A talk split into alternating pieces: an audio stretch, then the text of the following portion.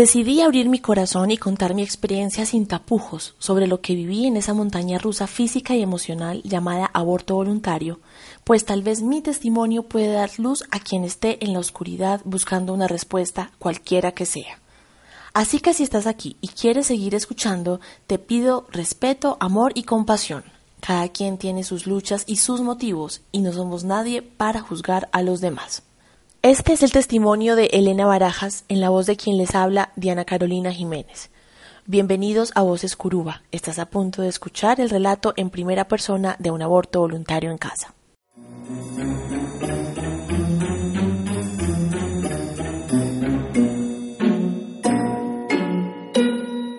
Voces Curuba. Oh, yeah. Cuando me di cuenta de que estaba embarazada, ya tenía cinco semanas de gestación. Eso significaba que, según la ciencia, mi cuerpo llevaba más de 30 días preparándose para albergar un pequeño humano, mientras en mi realidad el embarazo se anunciaba con dos rayitas púrpuras, una más borrosa que la otra, pero dos al fin y al cabo, que indicaban positivo en la prueba que acababa de orinar en el baño de mi casa. El terror se apoderó de mí en forma de manos frías, dolor de estómago y corazón bombeando más sangre de lo normal. Mierda, pensé aterrorizada. El método que estaba usando falló y mis ovarios poliquísticos, diagnosticados meses atrás con la promesa de infertilidad, me quedaron mal. Estaba embarazada. Lo estaba por primera vez, consciente de que no era una situación esperada ni planeada y a sabiendas de que no había sido producto de una violación, sino de una relación sexual y amorosa con mi esposo, la persona que más quiero y más me conoce en esta vida. Decidimos abortar. Los argumentos no vienen al caso en esta historia porque los juicios tampoco tienen lugar. Decidí abrir mi corazón y contar mi experiencia sin tapujos sobre lo que viví en esta montaña rusa física y emocional llamada aborto voluntario, pues tal vez mi testimonio puede dar luz a quien esté en la oscuridad buscando una respuesta, cualquiera que sea. Esta catarsis también alimenta un lado del eterno debate en el que se mueve el aborto, pues con mi vivencia comprobé que la capacidad de una mujer para decidir sobre su cuerpo y su vida está hoy limitada por leyes que la someten a un procedimiento clandestino y sin garantías que pueden llevarla a la infertilidad o en el peor de los casos a la muerte. Mi experiencia me mostró cómo la suerte todavía tiene mucho que ver en un proceso donde todo debería estar regulado, legalizado y debidamente supervisado. En fin, decisión tomada, lágrimas escurridas y aceptación del presente. Lo que yo no podía adivinar la tarde de ese viernes era que estaba a punto de atravesar una de las experiencias más aterradoras, desgarradoras, dolorosas y al mismo tiempo significativas de mi vida. En medio del agite y los sentimientos encontrados, el paso a seguir fue llamar a mi ginecólogo para darle la noticia y para preguntarle cuál era el plan de acción. Es muy fácil, dijo, antes de recomendarme al colega indicado para el proceso. Estamos en Colombia, un país donde la interrupción voluntaria del embarazo fue reconocida como un derecho fundamental de las niñas y mujeres por la Corte Constitucional mediante la sentencia C-355 de 2006 solo en tres circunstancias. Una, cuando la continuación del embarazo constituye peligro para la vida o la salud de la mujer, debe estar certificada por un médico. Dos, cuando existe grave malformación del feto que haga inviable su vida, también certificada por un médico.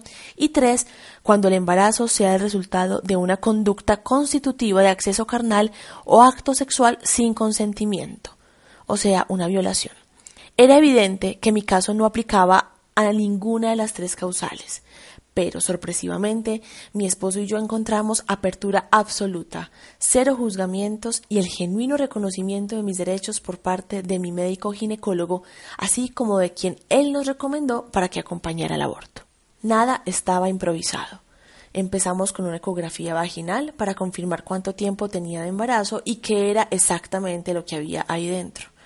Solo la idea de que iba a descubrirlo me daba escalofríos. En mi caso, todavía no había embrión, en la pantalla solo apareció el saco amniótico, la cubierta de dos membranas que albergaría el feto posteriormente y que se forma, según Wikipedia, entre el octavo y noveno día de la fecundación. El segundo paso fue una cita con una psicóloga y con el médico que una semana después estaría a cargo de la interrupción voluntaria de mi embarazo. A esas alturas yo ya presentaba síntomas que empeoraban sistemáticamente cuando pensaba en lo que estaba por suceder. Dolores abdominales, punzadas aleatorias en mi vientre, sueño permanente y sensibilidad en los senos. Emocionalmente llevé la peor parte. Por más acompañada que estaba en la decisión, me quedó claro que la procesión va por dentro y que hay una parte del proceso que no puede vivirse en pareja, en familia o con los amigos más cercanos. Mi mente no paró ni día ni noche, analicé distintos escenarios, conté los días y las horas, cambié de humor como de calzones, vi cómo se agotaba mi paciencia fácilmente con estupideces, lloré y pataleé de la nada y volví a repasar el proceso mientras pensaba en que había algo que se estaba formando dentro de mí y que de alguna manera me estaba transformando.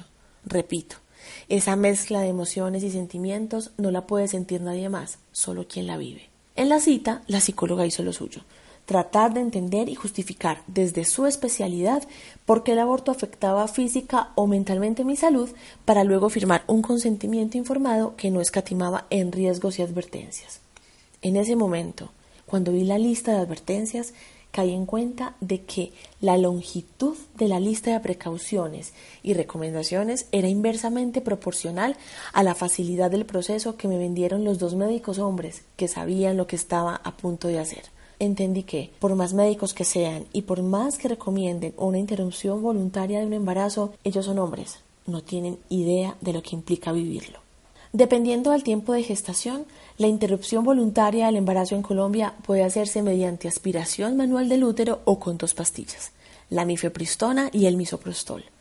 Ambos son métodos que forman parte de la lista de procedimientos esenciales de la Organización Mundial de la Salud y están indicados para tener un aborto seguro. Cuando me ofrecieron alternativas para abortar, descarté la aspiración manual del útero de inmediato por más anestesia que tuviera. Eso suena horrible. En cambio, las pastillas en casa fueron música para mis oídos en medio de mi profunda ignorancia, pues no alcanzaba a imaginarme lo que estaba por vivir. Salimos del consultorio del médico con un folleto con instrucciones y recomendaciones, la mifepristona y el misoprostol, todo por la múdica suma de 350 mil pesos colombianos, un poco más de 100 dólares.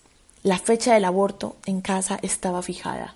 No había escapatoria ni nada que me garantizara que el proceso iba a ser indoloro, rápido y sin complicaciones que me llevaran a la sala de emergencias de un hospital. Mi esposo y yo preparamos el aborto en casa como si se tratara de una guerra mundial avisada.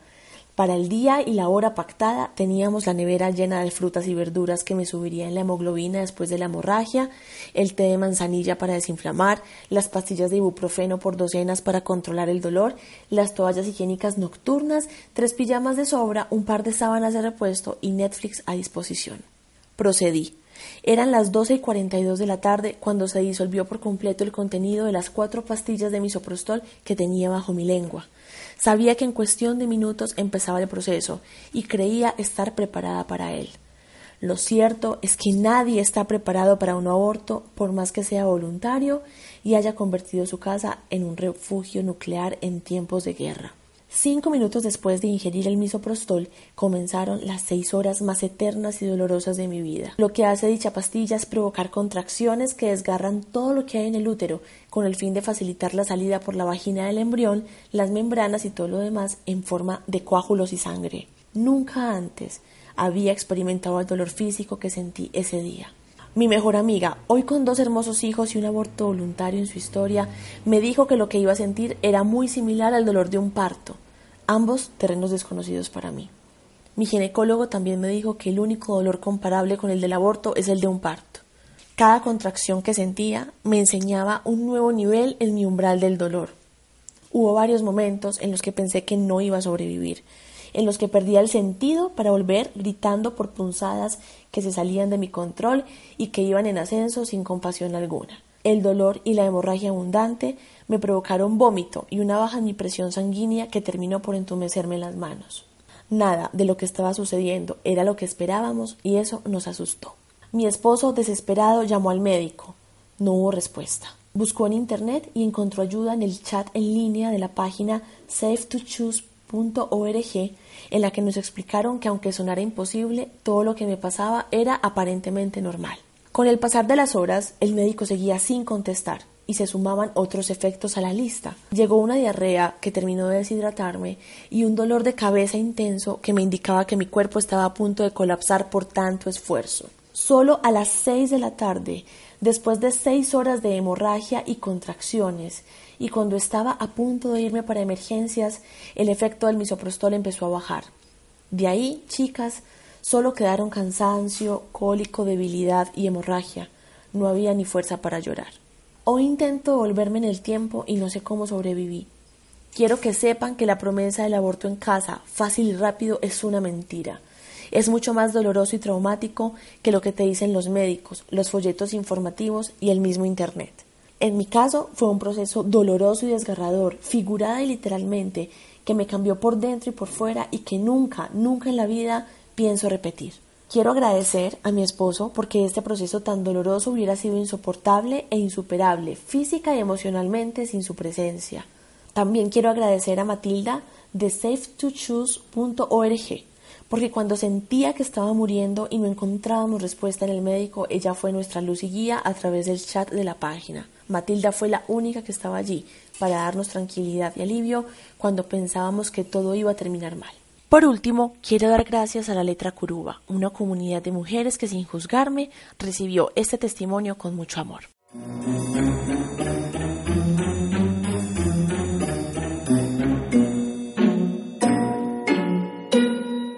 Voces Curuba. Oh, yeah.